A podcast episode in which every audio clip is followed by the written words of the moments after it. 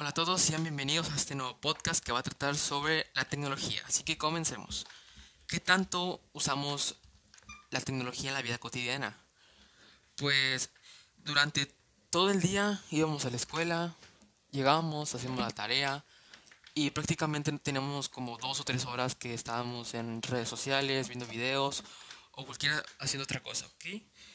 Pero ahorita la nueva normalidad, que con esto es el coronavirus, la pandemia, esto ahorita ya la estamos usando muy seguido, ya que con ella vamos a la escuela, hacemos tareas, eh, leemos las noticias, podemos convivir eh, en redes sociales y pues todo eso. Pero aquí irnos un poquito más para atrás. ¿Cuáles fueron lo más avanzado en la última década? Para empezar, la impresión de metales en 3D fue una de las que un avance tecnológico. Em, también la inteligencia artificial en la nube para guardar todo lo que tus datos personales, ciudades sensibles, redes neuronales antagónicas, traducción inmediata, con eso lo de los traductores, energía libre de contaminantes, protección de la privacidad. Eh, la energía libre de contaminantes es, por ejemplo, la energía eólica, la solar, es, es energía prácticamente gratis, aunque cuesta hacer los, el panel solar y todo eso. Y la protección de la privacidad ya es una base de datos, la de tu contraseña y todo eso para cuidar tu privacidad. Ok, sigamos.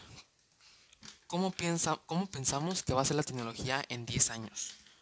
Esto es mi punto de vista, no sé cómo lo ven ustedes, pero yo pienso que la tecnología en 10 años va, va a mejorar mucho, obviamente, pero pienso que va a ayudar en el ámbito de que, por ejemplo, una ciudad va a estar más actualizada, eh, va a haber el uso de, de, carros eléctricos, las calles van a estar más limpias, va a haber...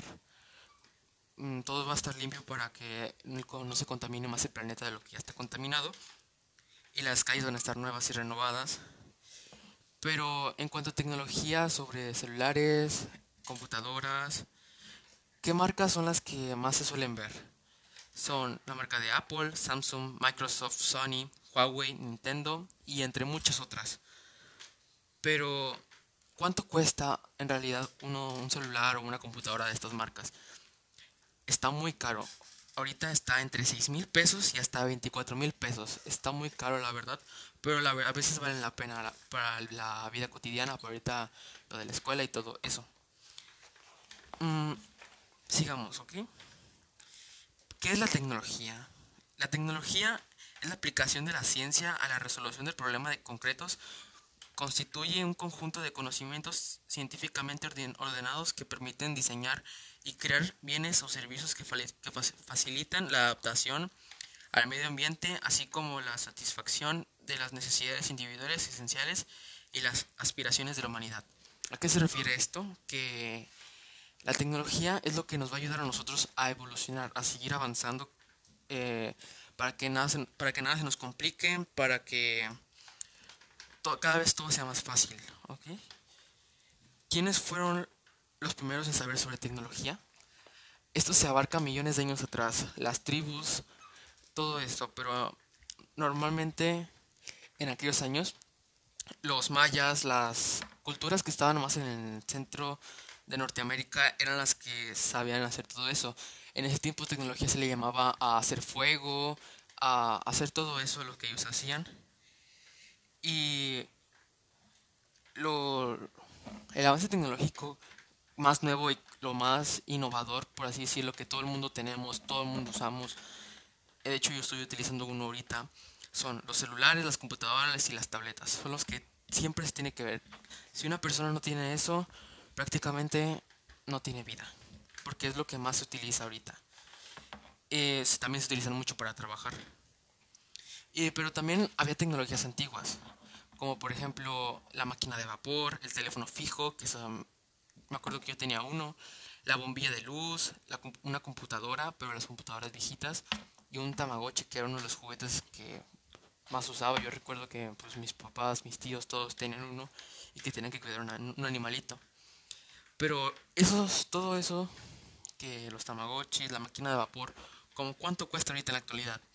porque ya saben que todo eso va, durante el tiempo va valiendo menos. Así que eso cuesta ahorita entre 100 pesos y hasta 2 mil pesos. Es lo máximo que puede llegar a costarte. Pero la gente lo sigue usando de verdad. Si uno compra eso, lo seguirá usando. Yo digo que gran parte de la sociedad no, no lo utiliza, pero una poquita parte tal vez sí siguiera utilizando, por ejemplo, un teléfono fijo, que todavía hay muchos. Una bombilla de luz, todo el mundo la sigue utilizando. Y pues la máquina de vapor se utiliza también mucho, pero ahorita ya está como más tecnológico y más avanzado. Una computadora no creo que nadie utilice, una de las viejitas de las primeras, porque ni siquiera tiene teclado. Y vamos con la siguiente, ¿ok? ¿Qué conocimientos se requieren para saber sobre tecnología?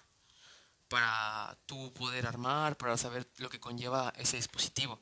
Por ejemplo, saber sobre informática, sobre los circuitos, software, hardware y conocer bien lo a lo que te quieres especializar. Por ejemplo, si yo me quiero especializar en un teléfono, pues de ahí puedo eh, requerir información y de ahí sacar los conceptos principales.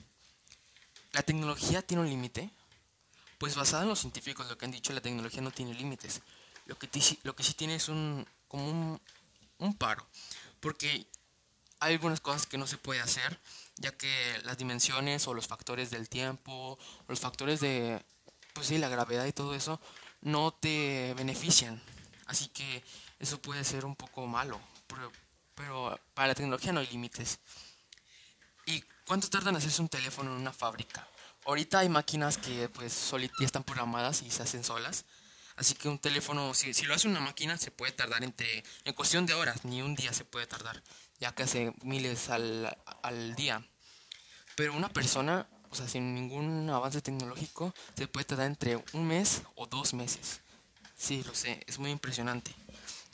Bueno, hasta aquí el podcast de hoy, espero que te haya gustado. Eh, así que nos vemos a la siguiente. Adiós.